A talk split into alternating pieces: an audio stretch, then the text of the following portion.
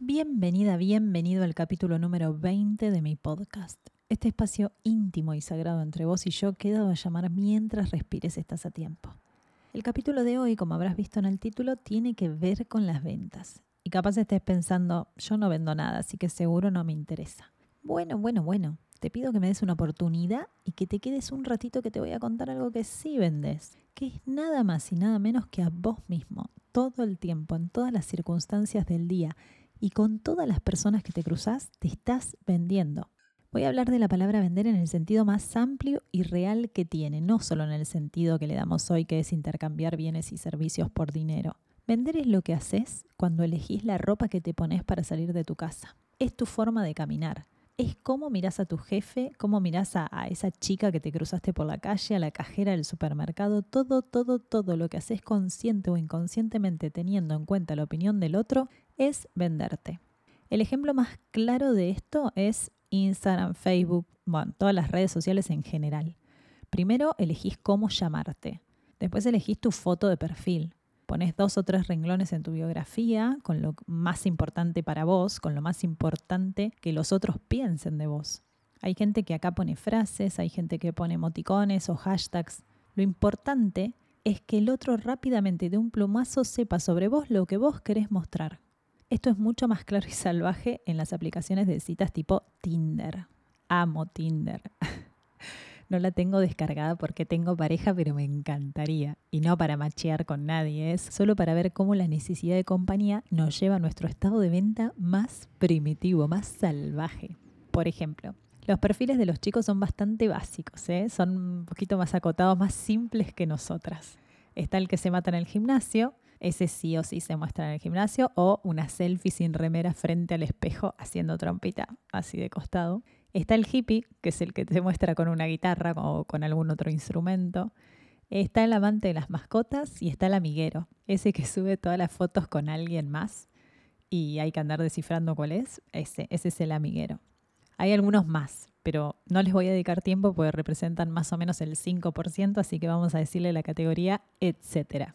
No voy a hablar de los perfiles de mujeres hoy, no por algo en especial, sino porque como soy hetero y le pido el Tinder para chusmear siempre a mis amigas hetero, me es más fácil hablar de los hombres, los tengo más estudiados. Hoy les toca, chicos, sorry, va con onda. Volvemos a los perfiles de hombre. Quiero que te vayas imaginando todo lo que te voy contando. Esta parte del capítulo es bien, bien gráfica. Imagínate el musculoso, ¿lo tenés? Bueno, el musculoso se está vendiendo como un cuerpazo, se está vendiendo como un macho pecho peludo sex all the night. Bien, si el musculoso quiere sex all the night, se puede decir que eligió la estrategia de ventas correcta. Cuerpo tallado y ardiente busca cuerpo tallado y ardiente para prendernos fuego lo más rápido posible. Para él, lo más importante de él es su cuerpo y lo pone de primera foto. El tema es que quizá José Pectorales en realidad quiere conocer a una compañera de vida, porque en realidad también se está por recibir de abogado, le va muy bien económicamente y quiere viajar por el mundo, pero se dio cuenta que lo más lindo de los viajes no es el paisaje, sino la compañía, compartir la experiencia con alguien. José Pectorales quiere una compañera de ruta, alguien a quien pedirle matrimonio con la Torre Eiffel de fondo. Pero José se está cansando de machear con mujeres hermosas que solo quieren sexo rápido está empezando a pensar que todas las mujeres son iguales, está empezando a perder la esperanza de que esa copiloto de vida, compañera de aventuras, realmente exista. Todas polvo y después histeriqueo por WhatsApp, que clavan el visto y responden una semana después, que hoy no puedo, solo aparecen cuando quieren murra de nuevo. Este comentario está basado en hechos reales. José querido, Claro que existe esa mujer, estás lleno de esas mujeres y en la misma aplicación que vos, pero te estás vendiendo mal, my friend. Si querés alguien culto, mostrar alguna foto donde estés en un ámbito universitario. Si querés a alguien que le guste viajar, mostrate de turista en un destino exótico. Si querés una compañera de ruta, mostrate en una ruta. Así de fácil. Si solo mostrás tu virilidad, vas a traer mujeres que busquen virilidad. La mujer que buscas probablemente vea tu selfie en el baño del gimnasio y le dé al botón de seguir, porque por más bueno que estés, si mostras tus ravioles, tu mensaje de venta es listo para comer. Y la chica que busca un compañero y no un plato principal va a pensar que sos superficial o un narcisista. ¿Se entendió lo importante que es saber venderse? Tu venta está directamente relacionada con tu autoestima. Y de eso va este capítulo Si estás buscando que te diga el plan de 10 pasos para escalar tu negocio, no lo vas a encontrar acá. No hoy por lo menos. Creo que estaría bueno hacer otro capítulo de ventas con ese enfoque, pero no hoy. Este capítulo es para aprender a venderte en todos los ámbitos de tu vida desde lo más profundo, desde donde co-creas tu realidad. Este capítulo aplica para Tinder, para Instagram, para los que trabajan en relación de dependencia y para los que quieren emprender o lo están haciendo pero no ven los resultados que les gustarían. Este capítulo es para protagonistas, no para víctimas. Acá no le echamos la culpa a otros o a la situación económica mundial o del país. Si no estás teniendo los resultados que realmente querés, es porque te estás vendiendo mal. Repito, si no estás teniendo los resultados que realmente querés, es porque te estás vendiendo mal. Si esta frase te molesta y te vienen mil excusas a la cabeza de por qué en realidad no te está yendo como vos querés, y entre esas mil excusas ninguna es culpa tuya, ya mismo dale a la crucecita que está arriba a la derecha y cerrá el capítulo porque no estás listo para escuchar todo lo que te voy a decir hoy. No estás listo para asumir que venderte es tu responsabilidad. Este va a ser un capítulo tan incómodo como empoderante. Y si no es tu momento, vas a encontrar un pero a cada cosa que yo te diga. En Argentina decimos no te va a entrar una bala. Y ojo, tampoco tenés que estar de acuerdo con todo lo que yo diga, ¿eh? pero tenés que estar abierto al diálogo, al debate y no conmigo, al debate con vos mismo, que sos la persona más importante de tu vida, sos tu proyecto más importante, sos tu inversión más importante y sos muy importante para mí también.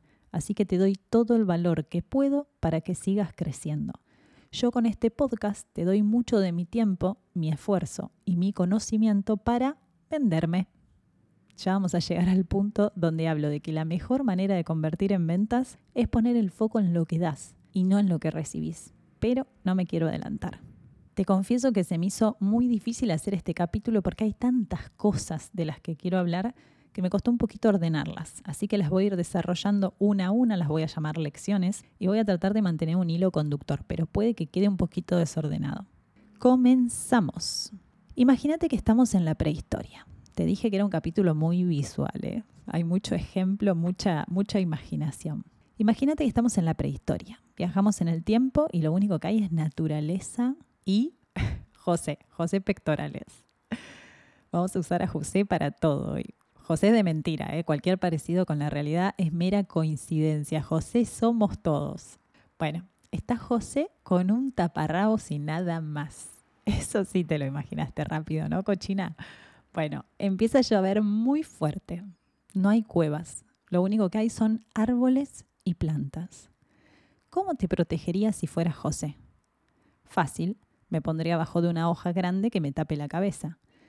Ok, así no te vas a mojar más. Pero la temperatura baja y empieza a soplar el viento.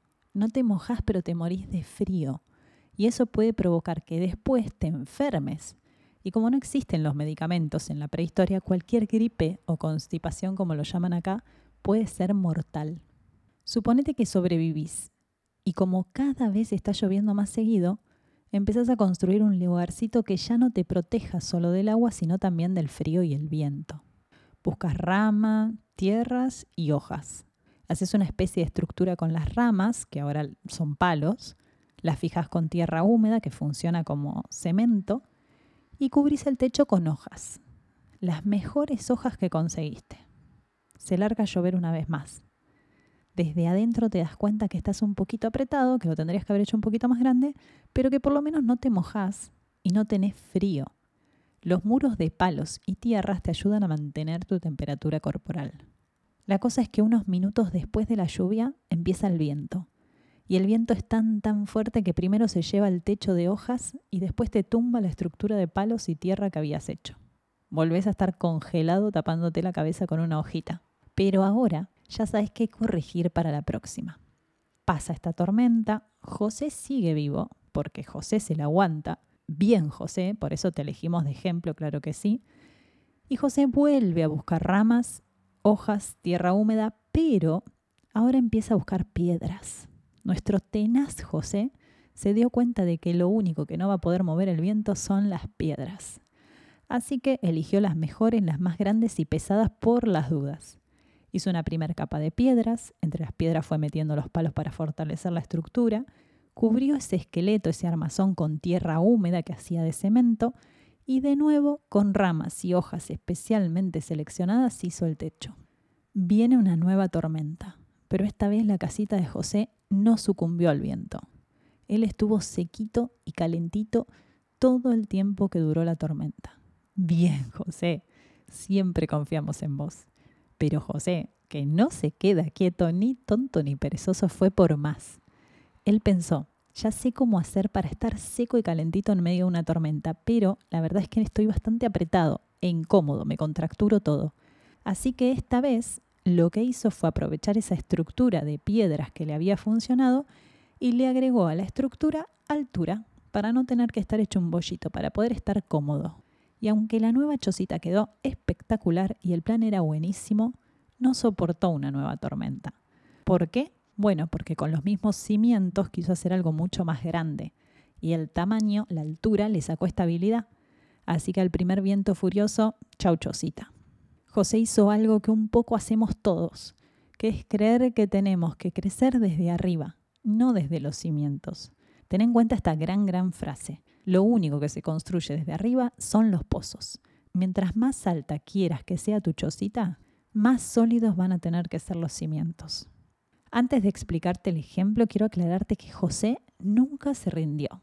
Luego de varios intentos construyó el primer monoambiente de la humanidad.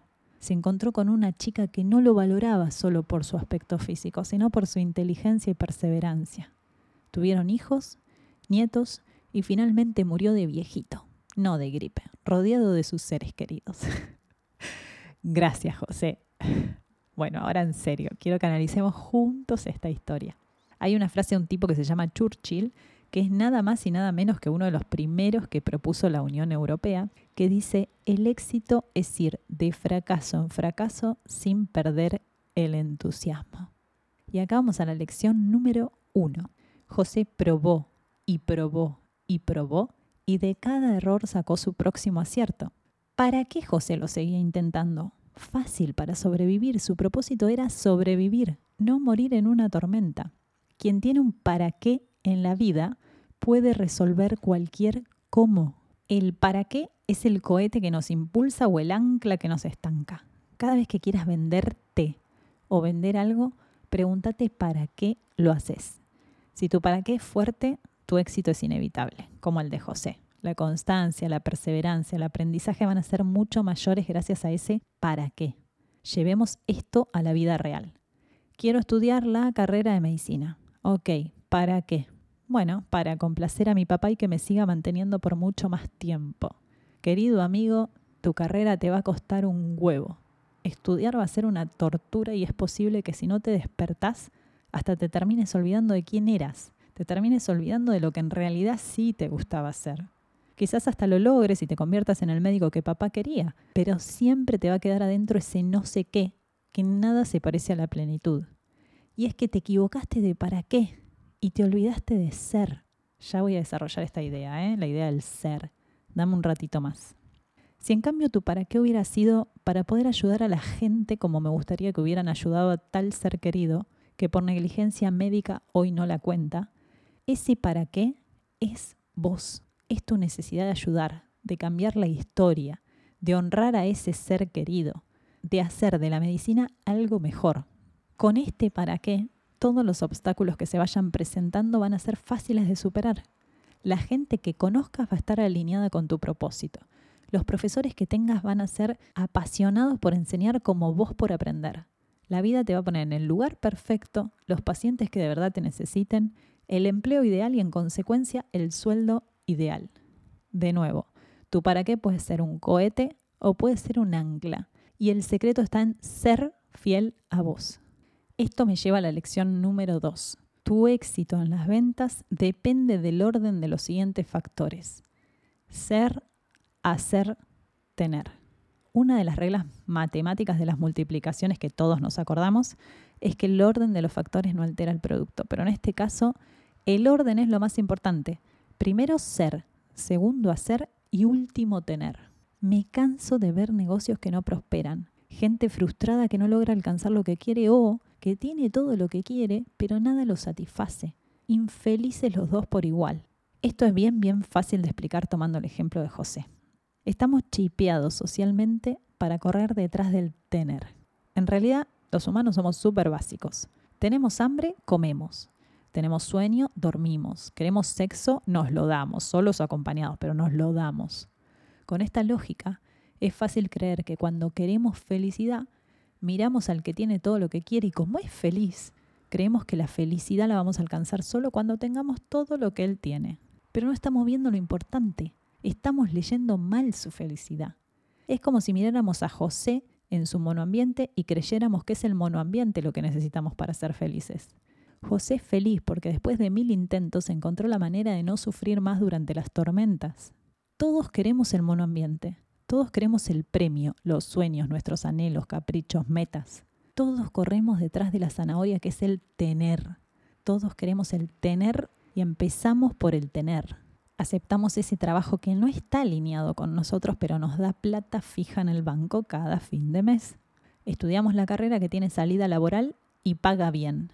Nos quedamos con esa pareja que nos garantiza estabilidad, que nos garantiza una familia hecha y derecha como la sociedad manda. El tener es como el para qué equivocado. En ese trabajo, carrera o pareja te vas a ir perdiendo lentamente hasta que descubras que se te está yendo la vida y que ya nada te motiva. He aquí el secreto. El tener es la consecuencia directa e inevitable del hacer, que a su vez es la consecuencia directa e inevitable del ser. Si querés vender más, si querés ser exitoso en tus ventas, pone toda tu energía en el ser. José se dio cuenta que en las tormentas la pasaba mal y que no quería pasarla más mal. No sabía cómo ni cuándo lo iba a lograr, pero su deseo lo empujó a buscar distintas maneras. José puso manos a la obra. Hacía, probaba, fracasaba, aprendía, volvía a hacer. Y así una y otra vez hasta lograr el monoambiente. Al final del cuento, José no era feliz por su monoambiente, sino por haberlo logrado, por haber trabajado duro hasta que encontró la manera de no sufrir más en las tormentas. Su felicidad era el producto de haber hecho lo necesario para cumplir su sueño. Ahí está el hacer. Cuenta la historia que muchos otros humanos veían lo que había construido José y le pedían ayuda para hacer lo mismo. Y a cambio le daban alimentos o cuero para abrigarse, porque en la prehistoria no existía la moneda, la onda era el trueque. José era muy generoso y trabajador, así que además del beneficio material que tenía por ayudar, la gente lo quería y lo respetaba. Todos lo admiraban y lo seguían. Él no tenía que dar órdenes, él solo era ejemplo y los demás lo copiaban. José hoy sería arquitecto, referente, millonario y líder carismático, no por su monoambiente, sino por ser fiel a su deseo y por hacer todo lo que fuera necesario para lograrlo. Conclusión. Si tu negocio persigue el tener, es muy probable que no prospere o que lo haga, pero que te quedes con la sensación de que te falta algo. Y sí, faltas vos, querido. Perseguí el ser. Esto es lo que hoy está tan trillado que es el propósito. Tu propósito es ese para qué, ese ser que te lleva a hacer una y otra vez, mejorando cada día. El tener es solo la consecuencia directa e inevitable. Mientras más fiel seas a vos, menos te va a costar hacer. No vas a sentir que estás trabajando, vas a disfrutar más el camino y obviamente vas a lograr todo lo que quieras tener o más. ¿Cuántas historias de millonarios se conocen que se construyeron a sí mismos, que surgieron de la nada misma? Muchos sin estudios, pero con unos huevos que daban la vuelta al planeta. Walt Disney, Messi, la Madre Teresa de Calcuta. ¿Vos sabías que la Madre Teresa de Calcuta fue una de las mujeres más ricas de la historia por todas las donaciones que recibía? Bueno, puedo seguir, ¿eh? Todos ellos persiguieron su sueño, no un número. Steve Jobs es un claro ejemplo. Todo lo que ganaba lo reinvertía. Él decía, ser el más rico del cementerio no es lo que más me importa. Acostarme por la noche y pensar que he hecho algo genial, eso es lo que más me importa. Y también decía, si tú no trabajas por tus sueños, alguien te contratará para que trabajes por los suyos. Lección número 3. Ya sabes ahora que el foco tiene que estar en el ser. Y esto es realmente un desafío porque yo creo que nos lleva la vida entera a conocernos realmente. A mí me encanta el ejemplo de la palta, aguacate o abocado, dependiendo en qué país me estés escuchando. El aguacate tiene un carozo, un núcleo duro que tiene toda la información genética de ese aguacate y que es tan complejo y perfecto que si lo pones en agua y después lo enterrás, te puede dar un árbol entero de aguacates similares. Yendo hacia afuera, ¿no? Saliendo de la semilla de ese carozo, viene la parte de la pulpa, la parte que se come y que es riquísima, blandita, nutritiva, guacamole. Se me hace agua la boca. Y bien, bien afuera, la cáscara, lo que recubre al aguacate y lo separa y protege del exterior. Esta cáscara es dura, justamente para resistir los golpes o posibles bichos. Es la manera que encontró la naturaleza de preservar al aguacate. Ahora bien, cada uno de nosotros es un aguacate. La semilla, ese núcleo duro, vendría a ser lo que realmente somos, nuestro potencial, nuestros dones y talentos. Nuestro ser, que se fue forjando a base de experiencias en los primeros años de nuestra vida, sería como nuestro niño interior con todas sus heridas. Si querés saber más sobre eso, sobre cómo las heridas de infancia marcan cómo nos relacionamos con nosotros mismos y con el resto del mundo, te recomiendo el capítulo número 18 que se llama Amor 2. Vuelvo. La esencia de nuestro ser es el carozo. Alrededor de ese carozo está la pulpa, que siguiendo con esta analogía serían todas las creencias que fuimos adquiriendo para sobrevivir, para pertenecer a mi grupo familiar, a mi sociedad, a mi escuela primaria, a mi preescolar serían todas las armaduras que me tuve que ir poniendo para que la vida no me vuelva a herir. Y por último está la cáscara, que es lo que se ve, lo que literalmente me separa del exterior. Se podría decir que yo pienso, siento y actúo en base a mis creencias en todos los aspectos de la vida. Y acá estarás pensando, ¿qué tiene que ver esto con la venta? Bueno, tiene todo que ver. Te diría que es lo más importante, lo que determina que seas un buen o mal vendedor. Lo que el otro ve es la cáscara, pero lo que maneja mi manera de vender son mis creencias, o sea, vienen de la pulpa, que solo se ve a través de cómo actúo. Te voy a dar varios ejemplos de esto porque es más fácil explicar para mí y porque es importante que vos lo entiendas a la perfección. Imagínate que en tu casa cuando eras chica, cada vez que golpeaba la puerta o llamaba a un vendedor, tus papás lo trataban mal. Y cuando se iba o colgaba el teléfono decían, estos son unos mentirosos, nunca le creas nada a un vendedor no sirven para otra cosa y los contratan para vender boludeces y mentirle a la gente. ¡Qué infelices! ¿Ves por qué siempre te digo que tenés que estudiar? Para no terminar como una fracasada vendiendo puerta a puerta por teléfono. Eso pasaba cada vez que algún vendedor aparecía en tu casa. Vos creciste con estos episodios y por pertenencia a tu familia te apropiaste de estas experiencias como una verdad. Siempre buena alumna, terminaste tu escuela secundaria con honores y empezaste tu carrera de abogacía porque te diste cuenta que eras buena para el estudio y aunque no te mataba de felicidad la abogacía, sabías que por tener buena memoria no te iba a costar tanto y además ibas a tener prestigio y un buen sueldo. Entre paréntesis, papá y mamá estaban muy felices con tu decisión porque al fin iban a tener una hija abogada para alardear en el pueblo. Conforme avanzaba la carrera, siempre con notas excelentes, ¿eh? un día agarraste las agujas de crochet para empezar a tejerte algo o a tener un pasatiempo que no fuese estudiar y estudiar fue agarrar las agujas y conectar con la persona que te enseñó a tejer, que era tu abuela, la persona más importante para vos en tu infancia, la persona con la que compartiste los momentos más felices, esos que te habías olvidado debajo de mil libros de leyes. La abuela era la única persona que no te trataba de cambiar, la única que veía tu ser, tu carozo, tu potencial, tus dones y talentos. Ella nunca entendió cómo alguien con tu habilidad manual y tu ser empático y especial había elegido una carrera tan seria, tan fría, tan distinta a tu esencia. Pero, como era tu abuela, no te cuestionaba, te apoyaba incondicionalmente aunque no te entendiera. Cada vez tejías más, te pasabas horas tejiendo, conectada con vos misma. Esperabas los sábados a la mañana con ansias para salir al balcón de tu departamento a tejer y tejer. En algún momento, por alguna crisis personal, decidiste hacer la carrera más lenta y te atreviste a publicar tímidamente una de esas cositas que tejías en las redes sociales. Alguna mujer de tu pueblo te vio casualmente en las redes y te dijo que tejer al crochet era uno de sus sueños truncos. Vos rápidamente te ofreciste a enseñarle, porque además de empática y generosa, tenías el don de enseñar, de contagiar ese amor que sentías por el crochet a quienes quisieran aprenderlo. Esa vecina le dijo a otra y así sucesivamente hasta que tenías un grupete en tu casa todas las semanas tomando té y compartiendo historias. Ya tenías algunas publicaciones, algunas alumnas y hasta pedidos. Cada vez te costaba más terminar la carrera de universidad. Ya no la pasabas tan bien ni tenías tanta ambición de ser abogada, ya no eras la misma. Pero claro, aunque quisieras, no podías vivir del tejido, porque cobrabas muy poquito por las clases y muy poquito por lo que vendías. Para vos eso era un hobby. Las crisis eran cada vez más duras y frecuentes. Tu cabeza te decía que tenías que ser abogada y tu cuerpo te pedía tejer. Pediste ayuda. Llegaste a mí muy insegura y con el culo lleno de dudas.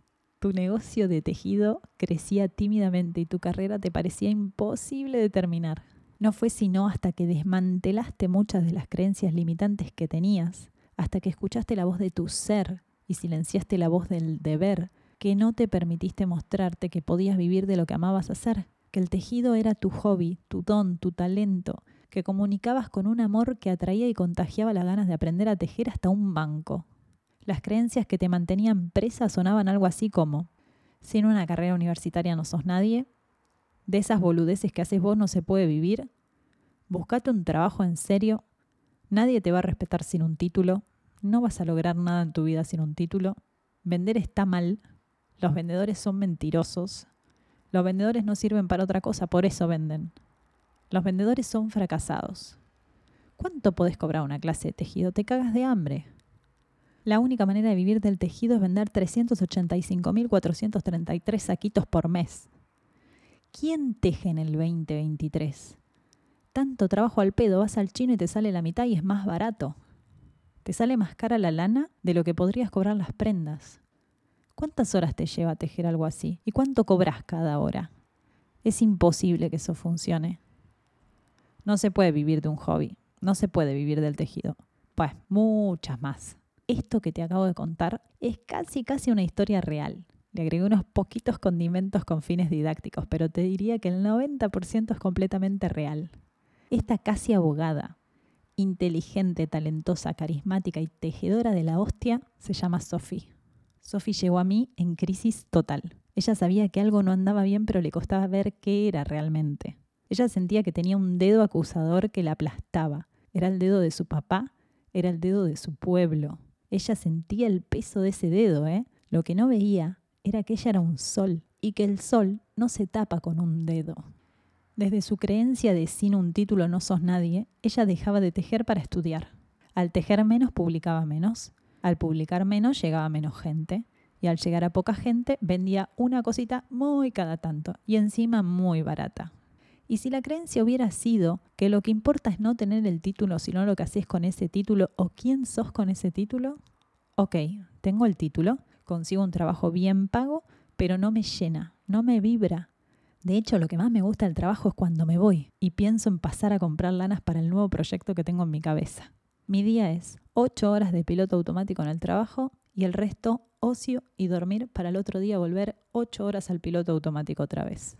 Y si en vez de creer que no se puede vivir de un hobby, hubiera tenido la creencia de que si logras vivir de un hobby, no vas a sentir que trabajás nunca más en tu vida, estamos en la mejor etapa de la historia de la humanidad, donde gracias a las redes sociales podemos mostrar lo que hacemos, lo que nos gusta y encontrar gente que se siente identificada. Mi creencia hoy es que se puede vivir de lo que quieras, que no hay límites. Solo tenés que darle para adelante con valentía, constancia y perseverancia. Desayunar, almorzar y cenar tu proyecto. Me escriben muchas personas preguntándome por esto, hay ¿eh? muchas personas que están entre lo que quieren y lo que deben hacer. Y aquí va mi consejo. Mientras más corras para escaparte del deseo de tu corazón, más cansado vas a estar cuando te alcance. Te cuento que Sophie, que estaba en guerra con ella misma, empezó a escucharse un poquito más. Empezó a ponerse primero, a ignorar las voces de afuera y subir a todo volumen la voz de su carozo, que sabía exactamente lo que quería. Entre paréntesis, tu carozo también sabe exactamente lo que querés. Si te olvidaste es porque lo muteaste. Pero ahí está toda la información para ser un árbol de oportunidades en tu vida. Todo lo que sos y deseas está ahí. Te decía que pausó la carrera a muy pocas materias de recibirse. Al principio me acuerdo que me decía, es que sé que mi cuerpo se niega a sentarse a estudiar, pero si no la termino siento que perdí seis años de mi vida. Y yo le pregunto, ¿cuántos meses te faltan para terminarla? Y más o menos me faltan seis meses. Ok, si la terminas vas a tener un título y seis años y seis meses perdidos. Sophie, si ya descubriste que ser abogada no te hace feliz, Soltá los seis años que te llevó descubrir eso y aferrate a esos seis meses que vas a ganar abandonando y redirigiendo toda tu energía a lo que sí te hace feliz. Sophie le metió tripa y corazón a su proyecto. Empezó a trabajar por un propósito y no por un aplauso. Eligió inspirar en vez de impresionar. La consecuencia directa fue que la empezaron a contratar diseñadoras muy grosas, que pagaban lo que valía su tejido sin regatear. Sus tejidos van de un pueblo a todo el país, hasta los lugares más exclusivos y caros de la capital. Sophie salió en la revista de su pueblo como la historia de una emprendedora exitosa bajo la categoría El arte de tejer. Ese pueblo que le exigía un título para ser vista, ese hobby del que no se podía vivir, y el tejido, eso que no existe en el 2023, ¿no? Sophie tuvo que correr para que todas las Sofis de su pueblo que vienen detrás puedan caminar. Hoy tiene muchísimos seguidores y una comunidad súper fiel y amorosa, como ella.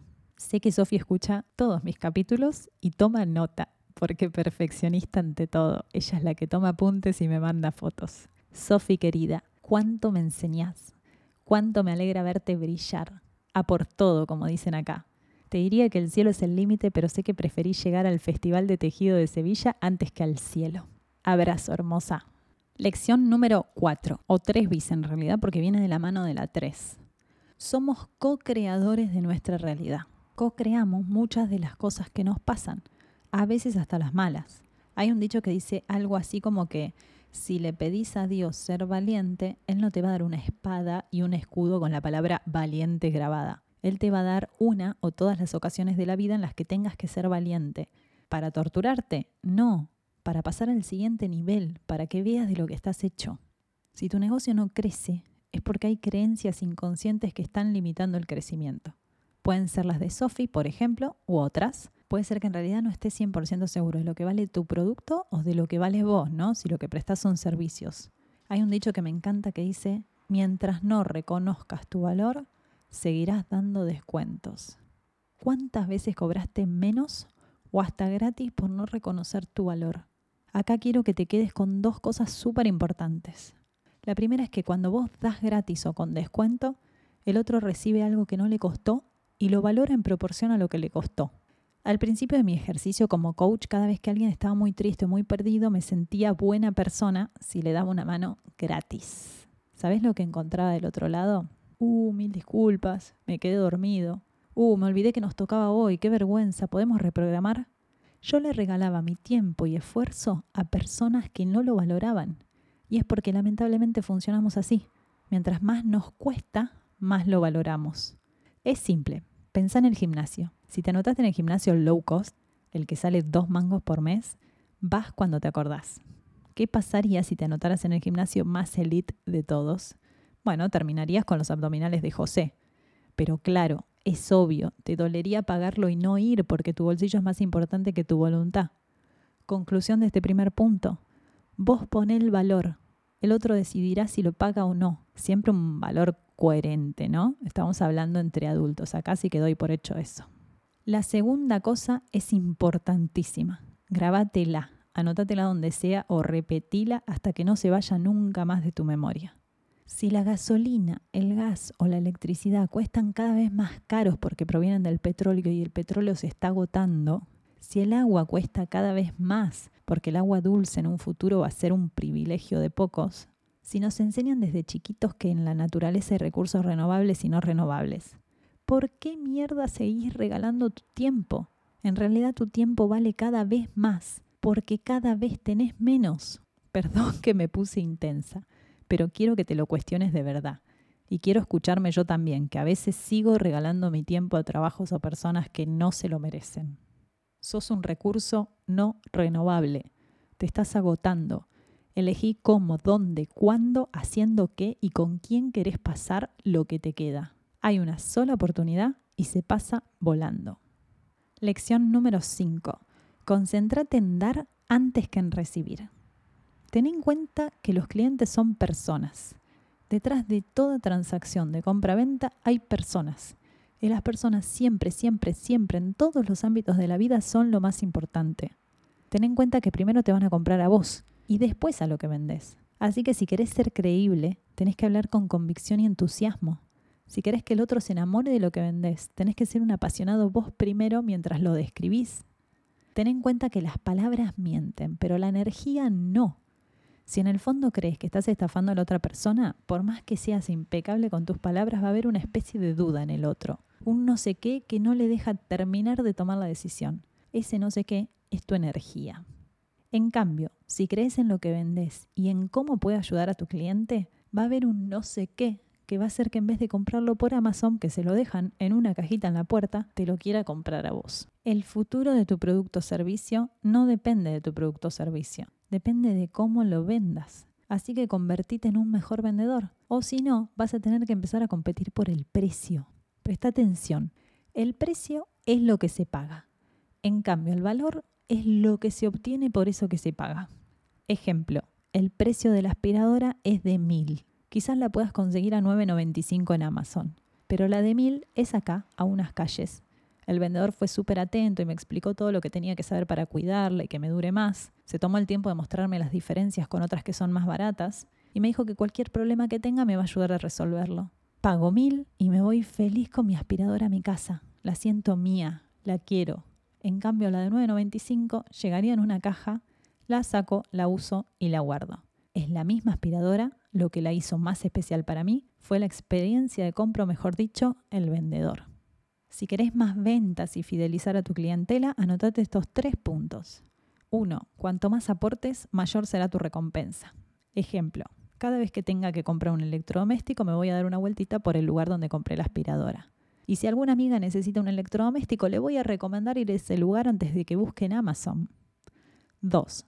Sé un obsequiante en vez de un solicitante. Traducción. Busca formas de aportar, no solo de conseguir.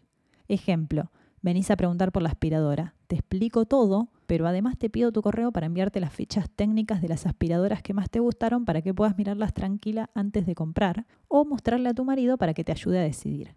Esto es muy distinto de dame tu correo que te mando un volante por semana con todos los productos nuevos que nos van entrando y las promociones mensuales que tenemos. No, querido, Quiero una aspiradora lo más rápido posible, no me llenes el correo de publicidad. Punto número 3. Esta va de la mano del anterior. Escucha, pregunta. Lo importante es lo que el cliente necesita, no lo que vos vendés. Imagínate que quiero vender un curso de cómo crear contenido que triunfe en Instagram. Primero tengo que estar triunfando yo, ¿no? Primordial. Y bueno, pero recién empiezo, todavía tengo poquitos seguidores. Bueno, en ese caso pon el foco primero en tener más seguidores y después en vender tu curso y cómo tengo más seguidores. Y bueno, si lo que querés vender es un curso de cómo hacer contenido, empieza a dar consejos de cómo hacer contenido. Más temprano que tarde va a empezar a aumentar tu cantidad de seguidores y cada uno de esos va a ser un potencial cliente cuando vendas tu curso. Primero conectaste con su necesidad mostrándoles en qué los puedes ayudar y recién ahí, cuando ya sos creíble, puedes empezar a vender. Estarán los que paguen encantados porque te creen y los que te sigan consumiendo gratis. Pero eso no es un problema. Foco en dar a los que pagan y a los que no. Repito las tres. Cuanto más aportes, mayor será tu recompensa. Sé un obsequiante en vez de un solicitante. Y escucha lo que tu cliente necesita, lo que espera de vos. Lección número 6. Tolerancia al no. El peor enemigo de cualquier persona al venderse es el miedo al no, el miedo al rechazo. En el capítulo que se llama Miedo, que te lo súper recomiendo si todavía no lo escuchaste, explico que los dos miedos fundamentales que tenemos todos los seres humanos son justamente el miedo al fracaso y el miedo a no ser suficientes. Ambos tienen que ver muy, muy, muy estrechamente con la autoestima.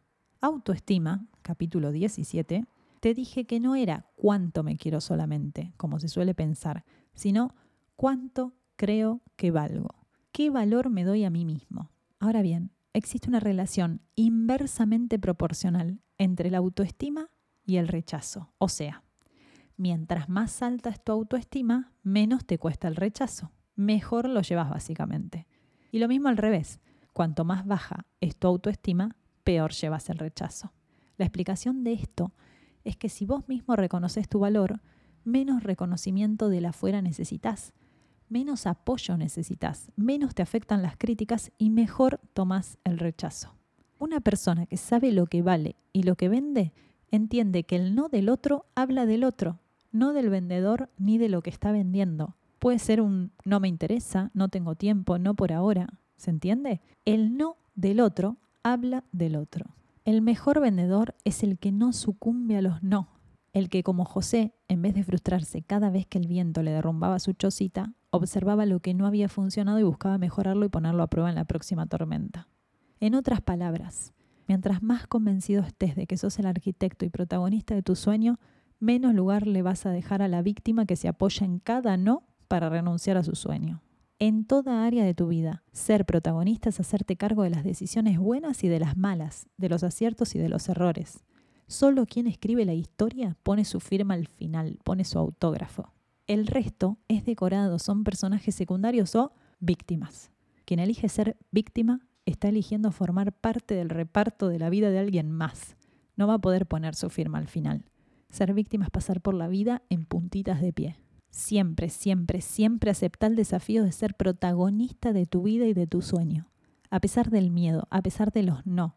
Invertí lo que sea necesario y no solo dinero, ¿eh? invertí tiempo y esfuerzo. Te aseguro que la recompensa es incalculable. Lección número 7. No te tomes nada personal. Esto va de la mano del punto anterior, de la tolerancia al no. Es clave para vender no tomarse nada personal. Te lo voy a explicar con un ejemplo que conocemos todos. ¿Nunca te pasó que ibas caminando y pasaste por al lado de una persona con una pechera o camiseta con el logo de Caritas, por ejemplo, o de una asociación protectora de la Cadorcha? No importa. Esta gente se para en puntos estratégicos de la ciudad y tratan de conseguir clientes a través de donaciones para el proyecto en el que trabajan. Vamos a hacerlo más random, así tiene más impacto. José Pectorales tiene una pechera con una tortuga marina gigante en la espalda y un logo enorme en el frente que dice Salvemos a las tortugas. Él es voluntario de esta asociación y lo que promueven es la limpieza de ciertas costas para que los residuos plásticos, que son basura humana, no sigan contaminando X mar donde habita tal especie de tortugas que está en vías de extinción. José persigue un fin muy noble en realidad y no cobra nada por hacer esto. Dedica todos sus viernes por la tarde a esta causa que lo mueve. José tenía un lomazo, ¿te acordás? ya todas y todos los aquí presentes nos imaginamos a José en la selfie que subió a Tinder. Bueno, José está en la puerta de un supermercado muy asistido y a cada persona que pasa se le acerca y le dice amablemente, discúlpame, ¿te puedo robar un segundo? De las 500 personas que quiso frenar hoy, solo dos lo escucharon. José tiene un para qué muy noble. Sigue el deseo de su corazón sin poner el foco en el tener. Él simplemente cuida de su sonrisa y no trata de imponer lo que vende, sino que pide permiso amablemente, poniendo al tiempo del cliente primero. Si José tuviera baja autoestima y no tuviera tolerancia al rechazo, al primer viernes habría abandonado, pero sin dudas. José hoy aceptó 498 no, pero está contento porque dos personas lo escucharon y termina su jornada contento. Él no se tomó a esos no como algo personal. Por eso lo sigue intentando. Ahora bien, de esas 498 personas que dijeron que no, la mitad ni sabe lo que José vendía. Y la otra mitad puede decir que algo con tortugas por su remera, pero ninguno, absolutamente ninguno, se acuerda de José. Esto quiere decir que no le dijeron que no a José directamente, no lo rechazaron a él. Rechazaron frenar y escuchar. Si yo hubiera pasado por delante José, seguramente le habría dicho que no y habría seguido caminando porque si voy al supermercado voy en piloto automático y a toda velocidad siempre. Y eso no quiere decir que José no está bueno, o que me haya vendido mal, o que no me importen las tortugas. ¿Se entiende? Es importante acá que entiendas que un no también puede ser un no ahora y que quizás más adelante se convierta en un sí. Acá en España alguien me dijo la frase, hacemos un cliente o un amigo. Me parece un poco extrema, pero podría modificarla a hacemos un cliente actual o un cliente potencial. Y así me gusta más. Lección número 8. Emociones que venden. Cada pensamiento que tenemos genera una emoción en nuestro cuerpo y esa emoción nos lleva a actuar de una u otra manera y obtener distintos resultados. Te voy a dar primero ejemplos de emociones positivas. Optimismo, actitud positiva. Sonreí, Mira los ojos y sonreí. Si vas a dejar tu currículum en un lugar, muestra tu mejor actitud. Confiable, pero no soberbio, ¿no? Te cuento que a mis 18 años me armé mi primer currículum para salir a buscar trabajo. A los 18 años claramente el currículum no era muy largo. De hecho, voy a contar algo que no suma, pero no me juzguen, please. En la parte de la experiencia laboral había puesto que había trabajado de secretaria en la empresa de mi papá. Era una herrería mugrienta que no necesitaba secretaria, pero bueno, yo sí necesitaba una referencia y me vino al pelo. Así que con este currículum me fui al shopping que quedaba cerca de mi casa, para los entendidos el Shopping Unicenter, y entraba a cada local con una sonrisa y amablemente se lo dejaba a los encargados. Muchas gracias, que termines lindo el día. Entre paréntesis siento que tirar currículums impresos fue en el siglo pasado y que se me cae el documento, pero bueno, esto fue exactamente hace 20 años. Cuando ya no me quedaban casi currículums, me estaba por ir y viene corriendo una chica y me dice, hey, menos mal que te encontré, te fuiste y me llamaron del Abasto, que era otro shopping, ¿no? Un poquito más lejos de mi casa para decirme que necesitan una empleada. El único problema es que hay, hay muchos turistas y sí o sí tendrías que saber inglés. ¿Vos sabés inglés? No perfecto, pero me arreglo bastante bien.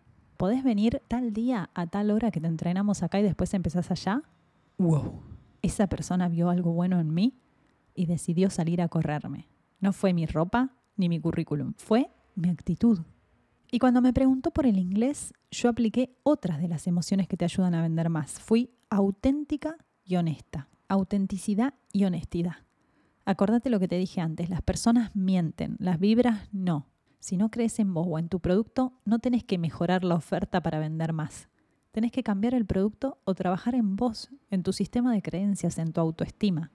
Otra emoción positiva, la empatía. Mostrate realmente interesado por tu cliente. Después de todo, sin él no hay venta. Pregúntale cómo está, qué necesita, pero de verdad, si sos careta, se nota. Y es mejor que si no te sale natural, ni lo hagas. Otra emoción positiva, gratitud. Gracias, muchas gracias. Agradecerle a tus clientes es decirle que es importante para vos y que lo ves, que fue un placer hacer negocios con él. Ese cliente vuelve. Bueno, hay un montón de emociones positivas más, pero ahora me salen esas que creo que son las fundamentales. Así que vamos con las negativas. Es fácil. Si las energías positivas atraen, las negativas repelen. Si las positivas te hacen vender, las negativas te hacen vender menos. Ansiedad. Quiero que me compre ya. Necesidad. Comprame por favor. Te doy todos los descuentos que quieras, pero vos comprame. Susceptibilidad. Te ofendés por todo. Todo te lo tomas personal. Egocentrismo. Importás vos y el cliente y su necesidad son de palo. Soberbia querés todo el tiempo convencer al cliente de que tenés la razón. Ambición desenfrenada. No terminás de concretar la venta y ya querés agregarle algo al carrito. Te voy a contar una anécdota muy, muy, muy, muy linda para mí. Como te conté en el capítulo número 1 y en el de dinero, a mis 18, después de trabajar 16 días en ese shopping, lo justo y necesario como para darme cuenta de que la vida de shopping no era para mí, decidí ganarme la vida vendiendo aritos, pulseras, collares, todas cosas que hacía yo con mis manos, con plata, alpaca y macramé. En ese momento era el boom del macramé. Me fui a vivir con mi novio, yo tenía 18 y él 23, y él jugaba al fútbol, ¿no? Pero estaba arrancando, entonces ganaba bastante poco. Por alguna razón en el club donde él jugaba le debían como tres meses. Así que un sábado de la mañana golpean la puerta de nuestro monoambiente y era el hombre que venía a cobrarnos el alquiler. Hola, ¿qué tal? Espéreme que ya le doy. Cerramos la puerta y empezamos a contar toda la plata que teníamos. Billetera, lata de ahorros, cartera, mochila, bolso, todos los bolsillos de todos los pantalones. llegamos, bueno, casi que llegamos. Nos faltaban 50 centavos. Dimos vuelta al departamento en 5 minutos y no encontramos ni 10 centavos más.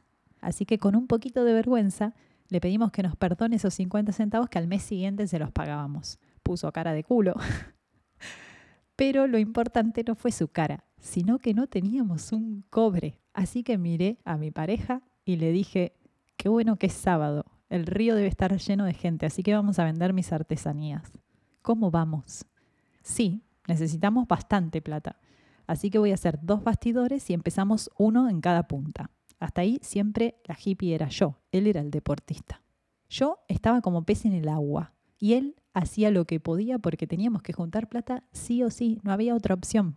Bueno, fuimos, nos separamos, uno empezó por cada punta y al cabo de unas horas, porque el río es bastante largo, nos cruzamos. Él no podía creer que en todo ese tiempo yo me había movido solo unos metros y él de punta a punta prácticamente. Así que, siempre competitivo, me dijo, veamos cuánto ganamos. A mí la verdad no me gustaba sacar la plata en ese momento. A mí me encantaba vender y después a la noche cuando llegaba a casa contar la plata y sorprenderme para bien. Hasta me emocionaba muchas veces. Bueno, accedo, sacamos la plata y yo tenía más o menos 10 veces lo que él tenía. Estaba indignado y yo muerta de risa por su indignación. Para él no tenía sentido, él había recorrido casi todo el río y había hablado con todos los presentes y yo solo caminé unos metros. Los números no daban. Pues bien, físicamente yo estaba completamente luqueada como la hippie que hace artesanías. Él, en cambio, tenía ropa deportiva. Nada que ver. Mi carta de presentación era mi sonrisa, mis dientotes y mi calma. Nunca estaba apurada. De hecho, lo recontra disfrutaba. Él no sonreía. Estaba apurado pensando en la plata y en la leche chocolatada que se iba a tomar apenas volviéramos. Después de contar la plata y frustrarse, me dijo la frase que quedó para la historia. Me dijo, oh, vamos a tomar la lechona. Una vez en casa y con bastante plata para toda la semana, me dijo, no entiendo que hablas con la gente. ¿Te sentás y hablas? Yo me senté una sola vez, un grupito de chicas. Y una sola de esas chicas se probó todos los collares, todos, ¿eh? Después de un rato me dijo, bueno, estoy entre estos dos, pero me llevo este. Y eligió el más barato, podés creer. A mí me salió de adentro y dije, estoy hace media hora, llévate el más caro por lo menos, o los dos. Menos mal que jugaba al fútbol y no vendía artesanías. Ansiedad, necesidad, queja, reproche, un resumen de todas las emociones que tenés que evitar si querés vender. Lección número 9. Cuida tu entorno. Tu entorno físico, mental y emocional. Ten en cuenta que la actitud negativa es mucho más contagiosa que la positiva. Por eso los noticieros cada vez más muestran solo lo malo que pasa en la actualidad. La queja es contagiosa. Si te rodeas de personas que creen que el país está mal, que no vale la pena esforzarse, que no se puede ganar plata, que no se puede ahorrar, etcétera, etcétera, etcétera, sabes de lo que te hablo porque todos tenemos a alguien hacia nuestro entorno. Toda esa caca se pega rápido, así que trata de evitarla. A veces es una amiga o amigo, bueno, si son importantes para vos, queda con ellos cada tanto, no tan seguido. Si en cambio es alguien más cercano a quien no puedes elegir ver menos, trata de ponerte tapones en los oídos o expresarle lo que te pasa. Desde el amor y el respeto. Por ejemplo, papá, yo sé que las cosas no están muy bien, pero mi proyecto es lo que me hace levantarme ilusionado todos los días.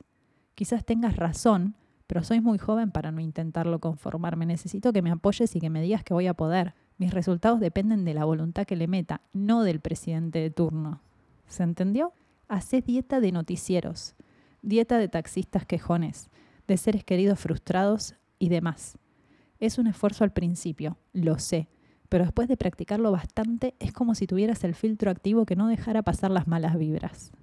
En cambio, empezá a consumir lo que te suma, gente que esté en la misma que vos, libros, audiolibros, podcasts, Empecé a mirar a la competencia con ojos críticos, no con ojos envidiosos. Sus aciertos pueden ser inspiración para vos y sus errores pueden ahorrarte malos tragos.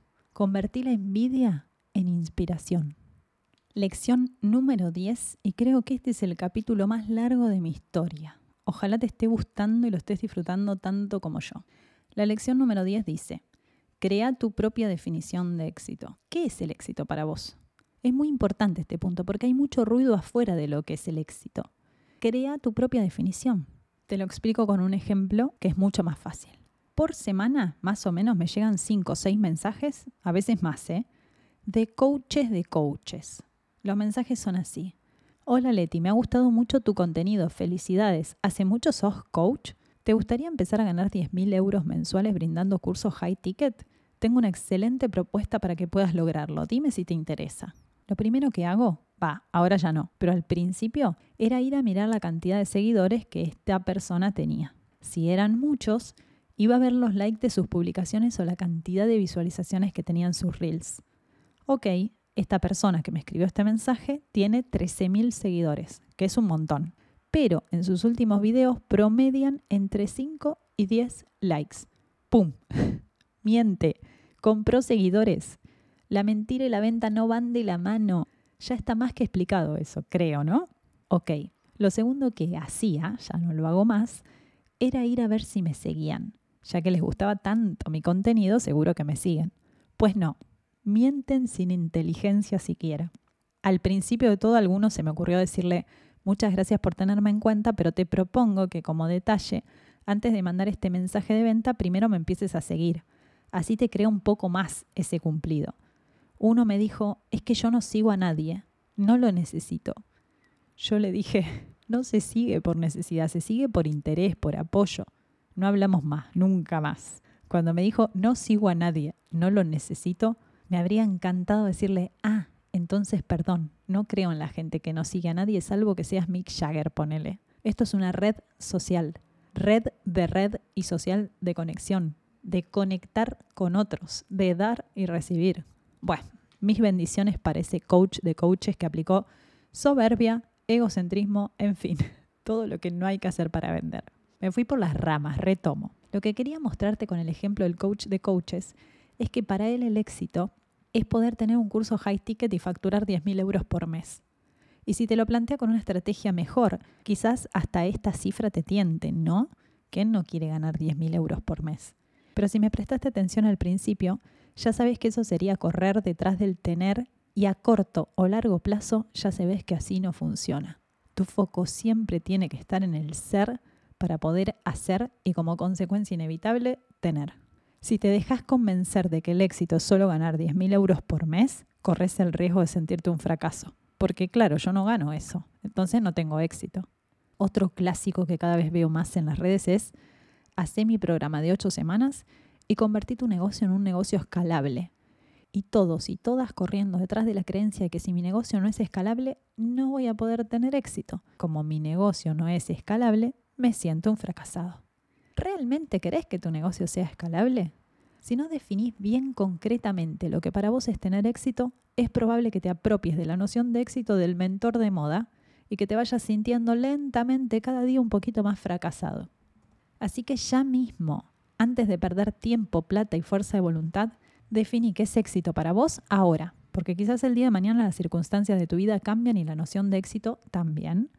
Una vez que tenés escrita la definición, pegala en un lugar donde la puedas ver fácilmente y empezá a mirarla cada tanto. No es necesario que te obsesiones y la mires todos los días. Yo prefiero mirarla cada tanto. Ejemplo, para mí, hoy, éxito es trabajar desde mi casa. No quiero desplazarme. Éxito es manejar mis horarios y que se adapten a mis necesidades y no al revés.